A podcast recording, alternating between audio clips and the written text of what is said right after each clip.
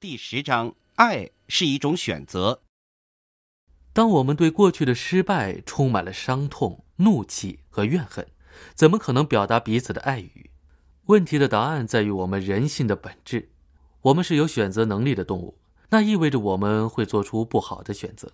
那是我们大家都经历过的。例如，我们都说过吹毛求疵的话，或是做伤害他人的事情。虽然那些选择在当时看来可能是有理由的。但我们不能以他们为荣。我们在过去做出不好的选择，并不表示在未来也必须这样做。我们可以说：“我很抱歉，我知道我伤害了你。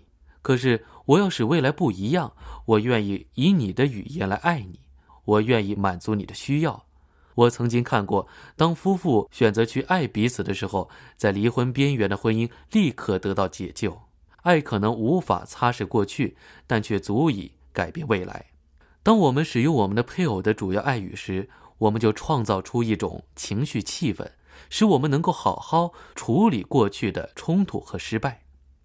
布伦特坐在我的办公室里，面部冷漠，毫无表情。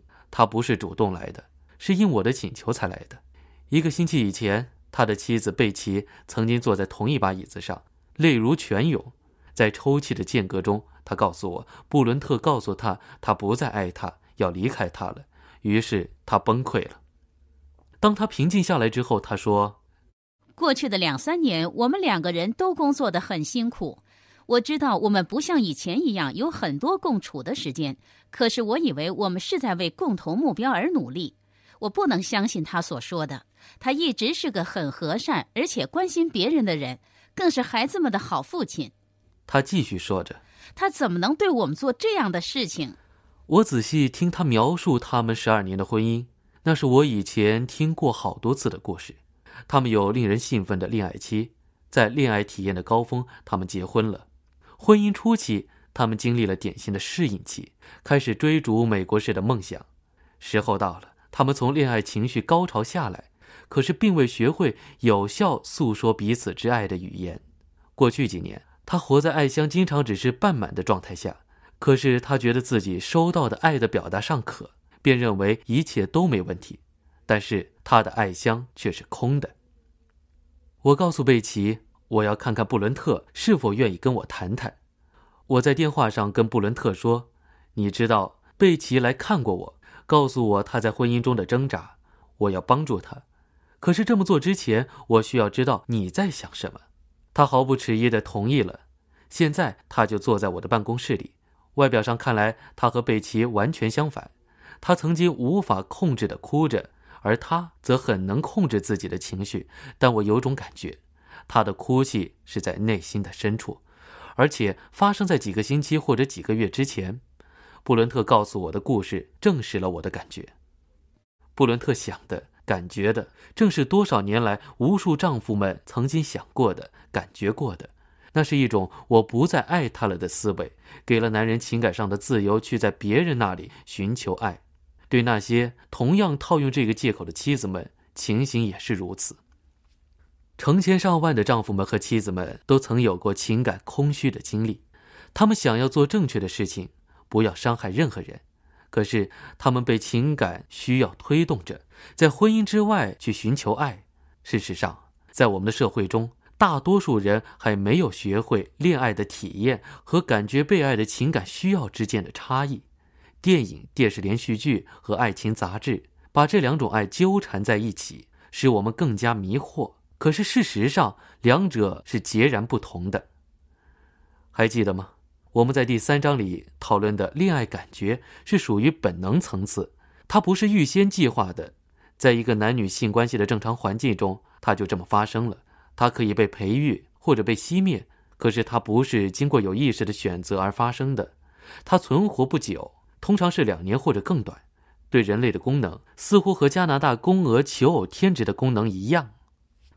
爱的感觉暂时满足了一个人情感上对爱的需要，它给我们那种有人关心、有人仰慕和欣赏我们的感觉。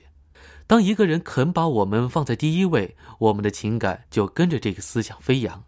无论如何，早晚我们会从那不自然的巅峰回落到真实的世界。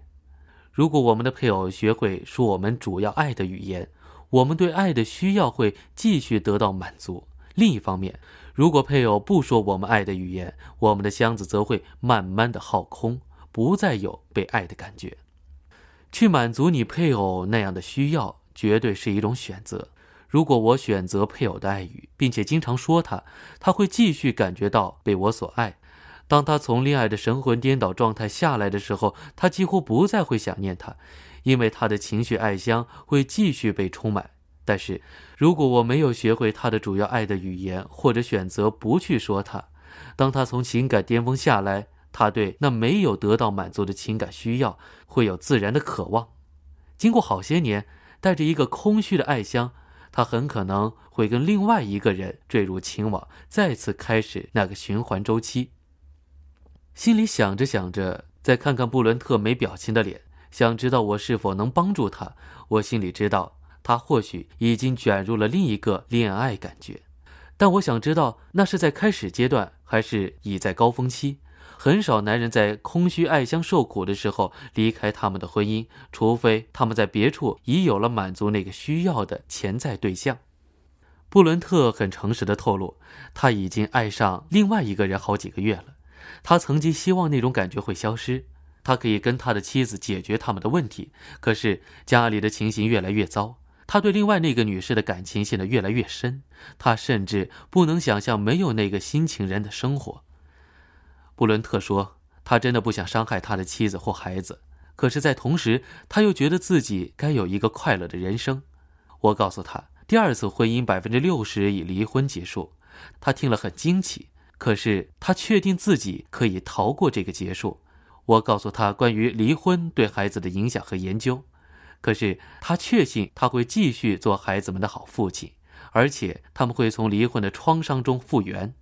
我告诉布伦特，恋爱经验和感觉被爱的那种深刻情感需要之间的差异。我解释五种爱的语言，激励他再给他的婚姻一次机会。忽然间，我发现我对婚姻的那种智力和理智的研讨方式，跟他正在经历的情绪高潮相比，像是一支玩具枪对抗一支机关枪。他对我的关心表示感激，并且请求我尽所有可能帮助贝奇。可是他向我保证，他看不出这个婚姻有任何希望了。一个月后，我接到布伦特的电话，他表示想再跟我谈谈。这次，当他走进我办公室的时候，显得烦扰不安。他不是我以前见过的那个平静冷淡的人了。他的情人开始从情绪高峰回落下来，观察到布伦特一些他不喜欢的地方，于是他渐渐退出这个关系，而他则快要崩溃了。我们聊完后，最终他意识到那样的经历是无法避免的。我提醒他，恋爱感觉是短暂的，早晚我们总会从那高峰回到真实的世界。过了好一会儿，我建议，也许这个危机是他和他的妻子接受婚姻辅导的好机会。我提醒他，真实长存的爱是一种选择。如果他和他的妻子学会以正确的爱语去爱对方，不用多久，爱就可以重生在他的婚姻里。他同意接受婚姻辅导。九个月以后，布伦特和贝奇带着一个新生的婚姻离开了我的办公室。在我辅导布伦特和贝奇的九个月里，我们重新回顾了他们以前从来没有解决过的无数冲突。然而，使他们婚姻重生的关键就是去发掘彼此主要之爱的语言，而且选择经常去表达它。有一天，布伦特笑着对我说：“我的爱箱从来没有这样溢满过。”贝奇也将是你曾经见过的最幸福的女人。你可能会问：万一我配偶的爱的语言对我来说是不自然的，那怎么办？在我的婚姻研讨会里，常有人问我这个问题。我的答案是：所以说要选择去说它。记住，爱是一种选择。当一种行为对自己来说并不自然的，但你还是去做的话，将是更好的爱的表现。有人说：查普曼博士。我知道我妻子的爱语是身体接触，但我不是一个会爱抚的人。我从来没看过我父母彼此拥抱。查普曼博士，他们从没有拥抱过我。我从来不善于身体之爱的接触，我该怎么办呢？你有两只手吗？你能把它们放在一起吗？现在，想象你的配偶在中间，然后把他或她拉向你。我保证，如果你拥抱你的配偶三千次，你就会觉得比较舒服了。然而，重点的是，舒服并非我们讨论的主题。我们是在讨论爱，爱是你为别人做了什么事情，而非你为自己做了什么事情。每一天，我们大多数人做了很多事情，都是不自然的。对我们有些人而言，早晨起床时，我们就已是对抗我们的感觉而起床。为什么呢？因为我们相信那天会有一些值得做的事情。